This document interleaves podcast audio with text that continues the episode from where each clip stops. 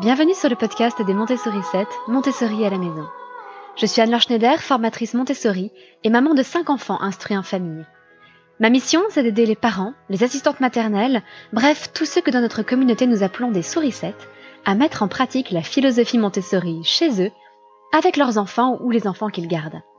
Dans ce podcast, nous parlerons donc de pédagogie Montessori, mais aussi de discipline positive, d'instruction en famille, ce que l'on appelle aussi l'école à la maison, de co-schooling et de bien d'autres choses encore. Je me remets tout doucement d'une extinction de voix, donc je préfère vous prévenir. Ma voix aujourd'hui risque de partir un petit peu en vrille, je vais quand même essayer de la préserver. Et en même temps, euh, je repousse, je repousse l'enregistrement de ce podcast, mais il faut bien qu'il sorte à un moment ou un autre. Donc pour que le podcast sorte bien le mardi comme d'habitude, eh bien, tant pis, si ma voix part en vrille à un moment, vous saurez que c'est la suite d'une extinction de voix et rien de plus. Aujourd'hui, et comme chaque début d'année, se pose la question du choix des activités extrascolaires. Du judo à la danse, en passant par la musique ou le théâtre, c'est tout un équilibre à trouver entre le plaisir de la découverte pour l'enfant, l'apprentissage de la persévérance et l'éducation globale de la personne. Et dans cette affaire, de nombreux écueils nous guettent. En forçant l'enfant, nous risquons de le dégoûter de son activité ou de l'épuiser avec un emploi du temps plein à craquer. Et la question de fond que se posent beaucoup de parents, c'est comment éviter à nos enfants de papillonner sans cesse d'une activité à l'autre sans jamais s'engager et sans jamais rien faire à fond. Et pour ça, j'ai une petite euh, astuce qui nous vient des sciences de l'apprentissage et qui vous aidera à apprendre à votre enfant un peu plus de persévérance. Mais à travers globalement le partage de notre expérience avec nos cinq enfants, je voudrais vous donner quelques pistes pour faire les bons choix d'activités extrascolaires pour vos enfants. En commençant par vous rappeler les bienfaits des activités extrascolaires. Parce que l'école, c'est une chose, mais il y a bien d'autres endroits où apprendre et progresser. Vous avez les écoles de musique, les clubs sportifs, les associations culturelles ou artistiques, et les enfants y développent bien d'autres compétences qu'à l'école. Voici donc rapidement quelques biens, quelques-uns des bienfaits des activités extrascolaires. Premièrement, quand les enfants ont des difficultés à l'école, ils peuvent au contraire se révéler dans une activité qui leur convient mieux.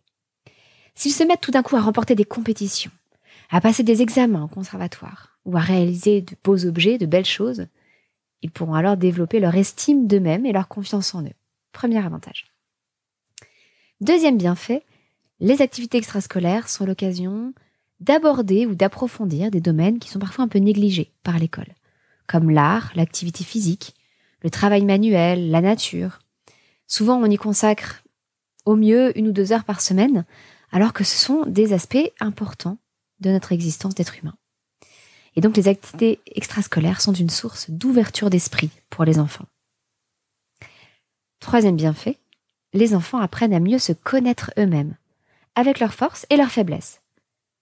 Ont-ils un talent particulier pour tel ou tel sport, pour tel ou tel art? Peut-être qu'ils ont une aisance particulière sur scène, ou alors qu'ils ont des difficultés de mémorisation. Toutes ces découvertes seront précieuses pour grandir et s'épanouir. Quatrième bienfait, les enfants créent et développent des relations avec les autres dans un cadre différent, souvent un peu plus détendu, et ils se font ainsi de nouveaux amis. Cinquième bienfait, les activités extrascolaires encouragent la patience, le goût de l'effort et la persévérance, le tout à travers des moments de plaisir puisque l'enfant peut choisir ses domaines de prédilection. Et enfin, elle représente aussi l'opportunité de découvrir d'autres styles éducatifs. Parce que chacun des professeurs aura sa méthode, son caractère et ses exigences. Et ça, ça leur permet de se confronter au monde réel et à la diversité des pédagogies. Si vous voyez d'autres avantages, d'autres bienfaits des activités extrascolaires dont je n'aurais pas parlé, n'hésitez pas à rajouter un petit commentaire sur l'article qui est associé à ce podcast. Comme ça, ça viendra enrichir la réflexion. Maintenant que j'ai essayé en tout cas de vous convaincre de l'intérêt des activités extrascolaires, combien en choisir? Et là, je vais vous faire un petit peu une réponse de Normand, ni trop, ni trop peu. Alors oui, ça ne vous avance pas beaucoup, et vous allez comprendre. clairement, il y a plusieurs facteurs qui entrent en ligne de compte. En premier lieu, l'âge, évidemment.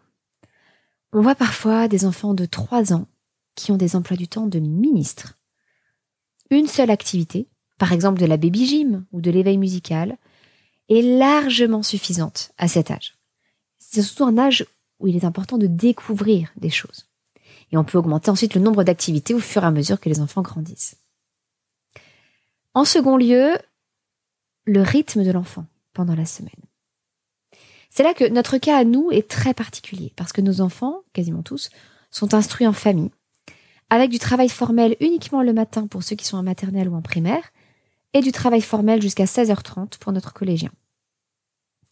Il nous est donc arrivé de proposer jusqu'à deux activités vers 3 ou 4 ans, mais uniquement parce que ce rythme plus scolaire était extrêmement léger. Et chez nous, euh, les grands ont parfois eu beaucoup, et quand je dis beaucoup, c'est beaucoup, d'activités extrascolaires. Justement parce qu'en fait, toute notre vie est extrascolaire. Avec l'école à la maison, nos après-midi sont libres pour beaucoup d'activités. Ça peut être des sorties, qu'elles soient culturelles, pédagogiques, sportives, ludiques, artistiques, et aussi des activités extérieures. Les enfants ne sont jamais fatigués par une longue journée d'école. Ils gardent donc suffisamment de concentration pour pratiquer une activité le soir. Et j'avoue que le décalage avec les enfants scolarisés est parfois assez cocasse.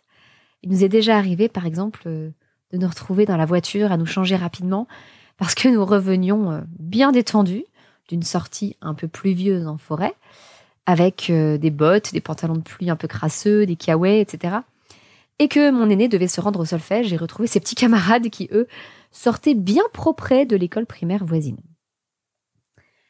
Par ailleurs, les activités extrascolaires sont certes l'occasion pour nos enfants d'explorer leurs talents et de découvrir de nouvelles choses, mais elles sont aussi, en particulier pour nous, une opportunité de se faire de nouveaux amis. Alors, il existe des réseaux de familles qui pratiquent l'instruction en famille. Les rencontres sont faciles dans ce cadre, dans ces associations-là, mais j'avoue que je tiens aussi à ce que nos enfants fréquentent d'autres enfants scolarisés. Et pour ça, le sport ou les activités manuelles sont formidables. Après chaque déménagement, lorsque nous étions un peu inquiets de savoir si nos enfants se reconstitueraient un groupe d'amis, nous avons très vite été rassurés. Et nous avons pas mal déménagé avec un mari qui était militaire. À chaque fois, ils ont rapidement sympathisé avec plusieurs autres enfants grâce à ces activités. Et nous nous sommes ensuite invités respectivement à la maison pour que les enfants jouent ensemble. Enfin, notre objectif en pratiquant l'instruction en famille n'est certainement pas de faire grandir nos enfants dans un ghetto, protégé et isolé du monde, mais au contraire de les y préparer dans de bonnes conditions et surtout de les préparer à s'adapter à toutes les circonstances. Je vous rappelle cette fameuse citation de Maria Montessori N'élevons pas nos enfants pour le monde d'aujourd'hui, ce monde aura changé lorsqu'ils seront grands. Aussi doit-on en priorité aider l'enfant à cultiver ses facultés de création et d'adaptation. Ainsi, certaines années, nous avons choisi beaucoup, beaucoup d'activités extrascolaires pour certains de nos enfants. Par exemple, euh, judo, piano et solfège, scrapbooking et katé, quand notre aîné avait 7 ans et demi ou même danse classique, jazz, flûte et solfège, scrapbooking, katé et judo pour la plus grande de nos filles lorsqu'elle avait 10 ans. Et là, je vais être très franche, je ne recommanderais absolument pas ce planning à des enfants scolarisés. Ce serait le burn-out assuré. Ni non plus pour des enfants plus jeunes, qui ont besoin d'encore plus de temps de simple découverte ou alors de jeux libres. Mais en l'occurrence, ça nous a permis d'avoir pour chacun des deux grands une activité sportive, de la musique et une activité manuelle, plus la catéchèse puisque nous sommes croyants et que nous estimons qu'il faut prendre soin de l'âme comme on prend soin du corps et de l'esprit. À l'inverse, après notre dernier déménagement, nous sommes arrivés dans une nouvelle région fin septembre. Nous devions nous installer, prendre nos marques, et il nous semblait difficile de démarrer un grand nombre d'activités extrascolaires en cours d'année. Sans compter que nous avions acheté notre nouvelle maison et que nous avions décidé d'économiser pour cette maison. Nous avons donc choisi de limiter chaque enfant à une activité extrascolaire pour cette année-là. Au final, ils se sont retrouvés largement occupés entre les amis invités à la maison, tous nos nouveaux animaux, qui étaient un projet important pour nous dans l'achat de cette maison, et tous les jeux que nous pouvions faire dans notre nouveau chez nous. Donc l'âge des enfants est un facteur, leur rythme au fur et à mesure de la semaine est un autre facteur. Et le troisième paramètre, eh bien c'est vous. Car qui dit activité extrascolaire dit aussi conduite, charge mentale, équipement, parfois devoir comme pour la musique. Êtes-vous prête à assumer cela? Alors évidemment, les choses sont différentes si votre enfant est déjà grand et peut aller directement de l'école au gymnase ou à l'école de musique. Ou si votre enfant est autonome dans sa pratique et se met au travail tout seul. À l'inverse, certaines activités comportent beaucoup d'à côté, comme des compétitions le week-end, ou alors des manifestations pour récolter de l'argent pour le club. Il est important que le choix des activités extrascolaires se fasse donc en famille et que tout le monde soit réellement partant, parents comme enfants. Et peut-être que ça invite à certains compromis. Par exemple, en encourageant deux enfants à pratiquer le même sport ou à aller dans le même club artistique. Bref, huit activités extrascolaires ou une seule, il n'y a malheureusement pas une seule solution idéale. C'est à vous de voir, en fonction de l'âge de votre enfant, de son emploi du temps existant, en prenant en compte évidemment le temps des éventuels devoirs du soir, et de manière générale, ça va dépendre aussi de l'équilibre familial. Mais au-delà du nombre d'activités extrascolaires, comment choisir les activités extrascolaires? Et c'est là qu'à mon sens se pose la question de vos valeurs et de votre culture familiale.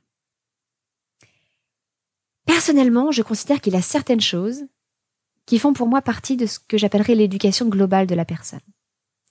La catéchèse en fait partie et n'est pas négociable pour nous pour l'instant. Alors la forme qu'elle peut prendre est quant à elle en revanche négociable et nous allons régulièrement en discuter en famille pour voir ce qui convient le mieux à chacun. De même, je considère que la musique fait partie des apprentissages importants. Je trouve qu'elle permet tellement de choses au niveau du cerveau, elle permet aussi un travail sur les émotions, elle est un formidable moyen d'expression. Bref, pour nous, c'est une activité indispensable. Il se trouve que moi-même, je suis assez musicienne et que je pourrais tout à fait assurer une formation de base à mes enfants. Leur apprendre le solfège, un peu de piano, de chant. Mais malgré mes 12 ans de musique en cumulé, c'est quand même pas mal, eh bien j'avoue que je préfère largement déléguer tout cela à des professionnels. Je préfère qu'il ait un horaire fixe dans la semaine, encadré par quelqu'un qui a l'habitude, qui sait quand il faut avancer, quand il faut approfondir, et surtout encadré par quelqu'un d'extérieur qui va tenir mes enfants pour responsables de leur travail. Pour une fois, ce n'est pas moi qui vais leur demander de travailler tous les jours, c'est leur professeur de musique. Et ça, ah, croyez-moi, ça fait du bien. Voilà. Alors je vous rassure, je n'ai jamais compté imposer à nos enfants des années et des années de musique s'il s'avérait qu'ils n'aimaient pas cela. Mais je tiens à ce que chacun de nos enfants ait des bases en musique, en particulier en piano et en chant, parce que c'est pratique. Et si par la suite ils veulent choisir un autre instrument, je les y encouragerai. Mais c'est tout. Au sujet du choix de l'instrument, d'ailleurs, les journées portes ouvertes ou les concerts de fin d'année des écoles de musique, ce sont de fantastiques occasions de découvrir toutes sortes d'instruments pour les enfants. Mais comme je, vous le disais, je n'insisterai pas au-delà de quelques années de musique. Après avoir suivi trois années de piano, notre aîné a ainsi arrêté. Mais il lui arrive encore fréquemment de s'asseoir devant le piano pour rejouer de petits morceaux. Et si, une fois jeune homme, il souhaite s'y remettre, eh bien ce sera très facile pour lui car il aura les bases. Alors que je vois la différence avec mon mari, qui lui n'a jamais fait de musique de sa vie et qui a commencé le piano en autodidacte. Cela, il y a environ un an eh bien, il est beaucoup plus difficile d'apprendre à l'âge adulte alors que le cerveau est beaucoup moins malléable. Alors certes, il n'est jamais trop tard, mais autant poser les bases plus jeunes. Si je partage tout ça, ça n'est évidemment que pour vous donner un exemple à travers nos valeurs et ce qui nous est cher. Mais à vous de voir ce à quoi vous tenez par-dessus tout. Pour d'autres parents, c'est le dessin, le foot ou le chinois qui constitueront des apprentissages indispensables. Évidemment, ça dépend beaucoup de la culture familiale. C'est un point à ne pas négliger. Pour le reste, il me semble indispensable que l'enfant participe au choix de ses activités extrascolaires.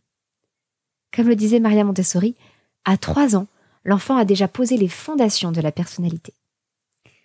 Vous pouvez donc mettre à profit les journées portes ouvertes, comme je l'évoquais pour la musique, les séances d'essai, etc., pour faire tester différentes choses à votre enfant. Il est difficile en effet de s'imaginer ce que peut être, euh, je sais pas moi, le théâtre avant d'essayer.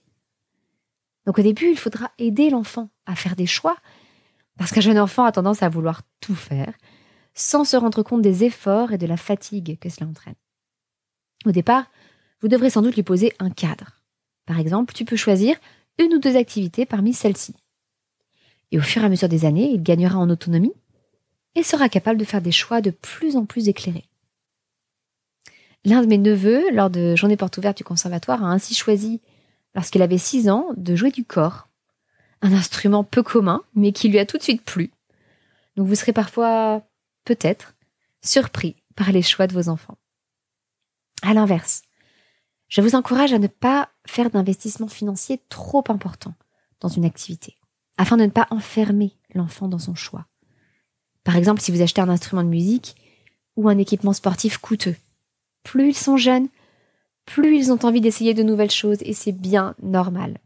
Pensez donc à la location d'instruments ou de matériel sportif. Maintenant que je vous ai donné quelques critères pour savoir comment choisir les activités extrascolaires, vient le sujet de fond. Quelles activités extrascolaires choisir?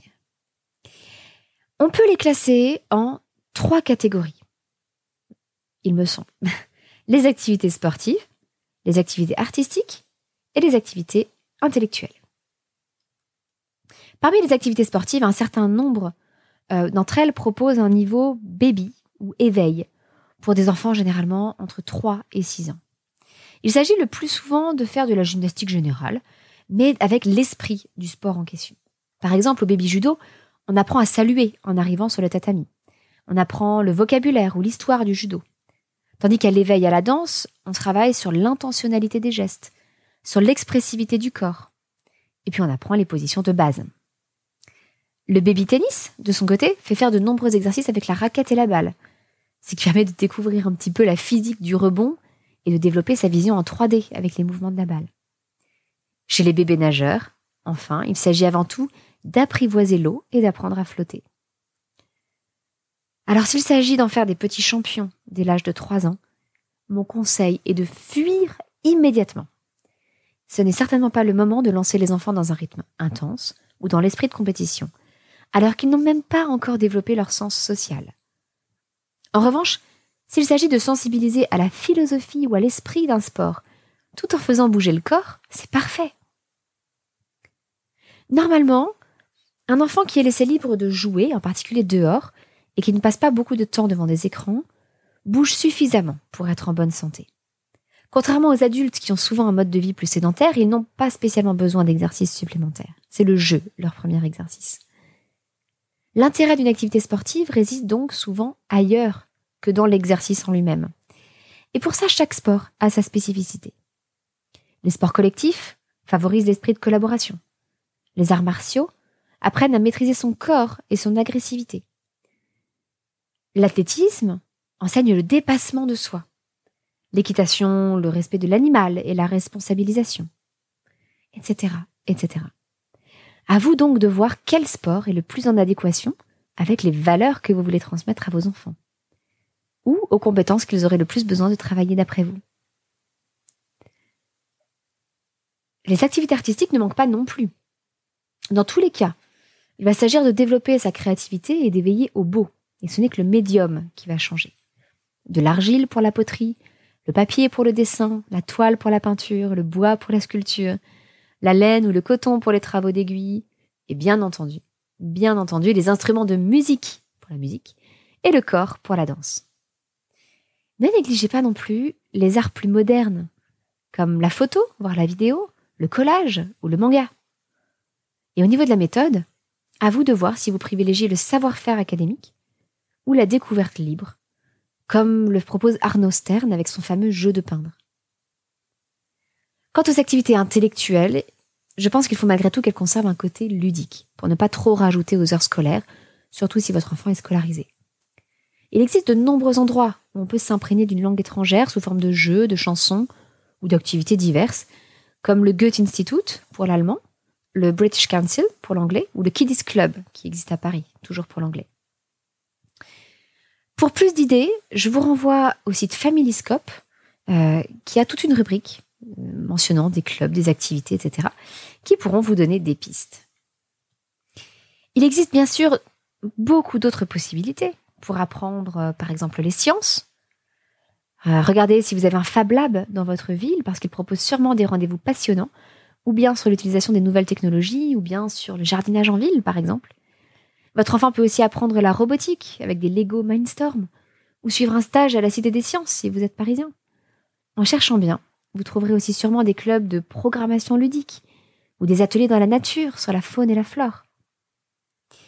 Et vous pouvez ainsi suggérer des activités à votre enfant, ou bien pour développer ses talents, ou au contraire pour renforcer des points faibles. Si votre fils passe des heures à griffonner, le dessin sera parfait. Si votre fille n'est pas à l'aise dans l'eau, pourquoi pas du water polo ou de la natation synchronisée? Pour un garçon timide et réservé, le théâtre pourra faire des merveilles. Tandis qu'une petite fille très à l'aise au niveau de la coordination pourra s'épanouir avec des instruments de musique complexes comme l'orgue ou la harpe. N'hésitez pas à aller chercher des activités un peu plus originales que le classique judo, danse, piano. Alors je sais, chez nous, nous ne montrons pas vraiment le bon exemple parce que ce sont les activités qui ont été pratiquées par quasiment tous nos enfants. Mais pensez au cirque, qui est parfait pour le sens de l'équilibre et la théâtralité. Nos enfants ont fait des stages de cirque qu'ils ont énormément appréciés. Pensez au handball, qui est un sport à l'excellent esprit d'équipe. Au scrapbooking, qui est un bon moyen de partager ses souvenirs en photo avec toute la famille, tout en développant sa créativité. Et pour les ados, pensez au Krav Maga, qui leur permettra de savoir se défendre tout en développant un excellent esprit de respect, de persévérance et de maîtrise de soi. Et si vous n'arrivez pas à choisir parmi tout ça, pensez au stage pendant les vacances, comme je l'évoquais avec le cirque. En trois ou sept jours, votre enfant peut découvrir une activité de façon beaucoup plus approfondie qu'en une seule séance hebdomadaire.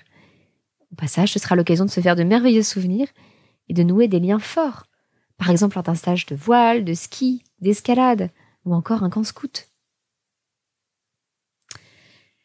Mais venons-en à la question qui fâche. Et si l'enfant veut changer d'activité extrascolaire? Deux cas très différents. Ou bien votre enfant veut changer d'activité ou arrêter son activité à la rentrée de septembre, ou bien il souhaite en changer en cours d'année. Dans le premier cas, j'ai envie de dire où est le souci? Surtout si votre enfant est jeune, c'est normal de vouloir découvrir de nouvelles choses. Et les jeunes enfants évoluent tellement vite dans leur goût et dans leur développement que ça n'a rien de surprenant. Mais dans le deuxième cas, où l'enfant souhaite changer d'activité en début d'année, je considère que ce n'est pas lui rendre service que de le laisser faire. Attention, je ne parle bien entendu absolument pas des cas graves où un enfant se retrouverait par exemple harcelé par un groupe ou un enfant qui aurait des problèmes de santé causés par un sport particulier. Je parle tout simplement du cas classique d'un enfant qui se lassait et qui veut arrêter une activité, peut-être parce qu'il est attiré par la nouveauté de quelque chose d'autre, ou parce que son nouveau copain fait une autre activité que lui. Et pour bien gérer cette situation, il faut s'y être pris à l'avance et avoir établi une sorte de contrat en début d'année. À partir du moment où la séance d'essai est passée et où on signe l'inscription, à partir du moment où on achète le matériel nécessaire, il faut bien préciser à l'enfant qu'il s'engage pour l'année entière. Vous pouvez bien sûr lui expliquer que s'il en a marre, il pourra changer l'année prochaine, mais qu'il ne peut réellement découvrir les richesses de son activité extrascolaire qu'en la pratiquant pendant une année entière. Vous pourrez rappeler ce contrat à l'enfant lorsqu'il parlera d'arrêter. Alors surtout, ne vous énervez pas. Je sais qu'on peut raisonnablement se sentir frustré lorsqu'on a investi parfois une grosse somme dans l'achat d'un instrument de musique ou d'un équipement sportif, que l'on a fait le sacrifice de son temps de repos pour faire des conduites, etc., etc. Mais croyez-moi, le calme est la plus puissante des ressources dans ces cas-là. C'est votre détermination et votre résolution qui fourniront le meilleur cadre à l'enfant. Avec une règle très simple, si on commence quelque chose, on finit l'année et ce n'est pas négociable. Mais si votre enfant continue d'aller au foot ou au piano à reculons, vous voilà bien avancé.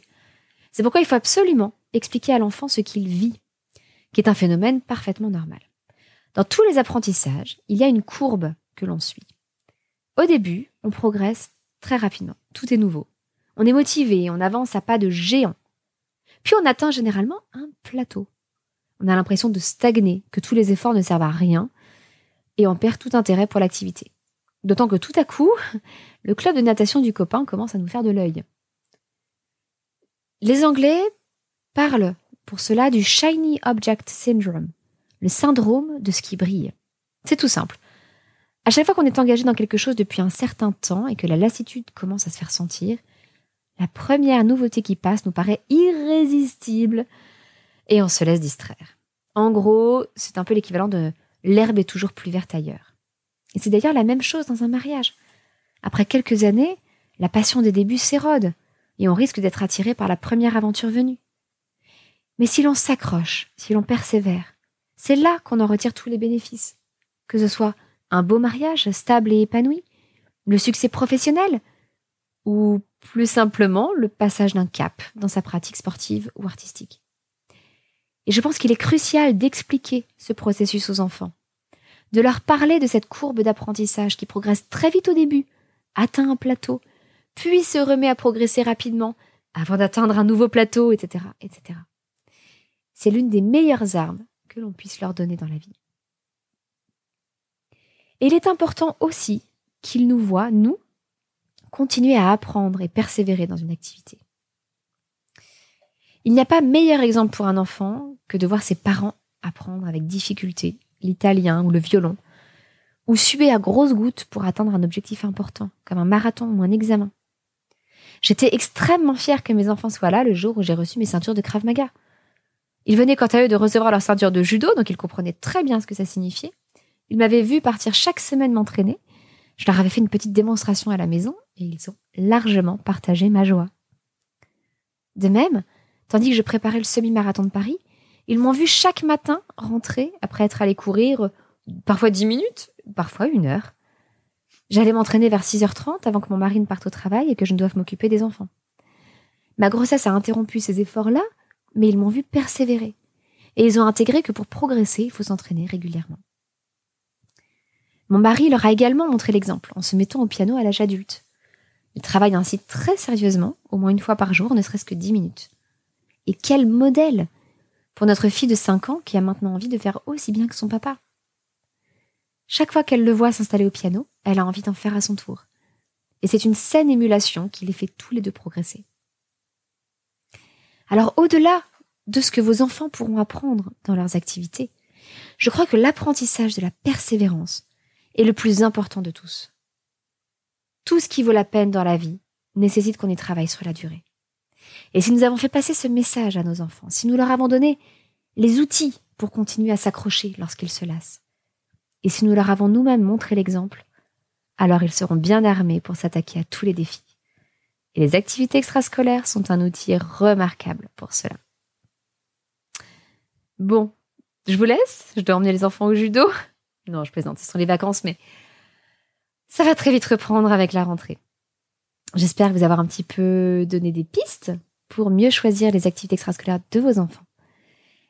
N'hésitez pas à, si vous avez aimé ce podcast, à vous abonner et à laisser un petit commentaire, si possible avec 5 étoiles, ça fait toujours plaisir, et ainsi vous le ferez découvrir à d'autres parents comme vous.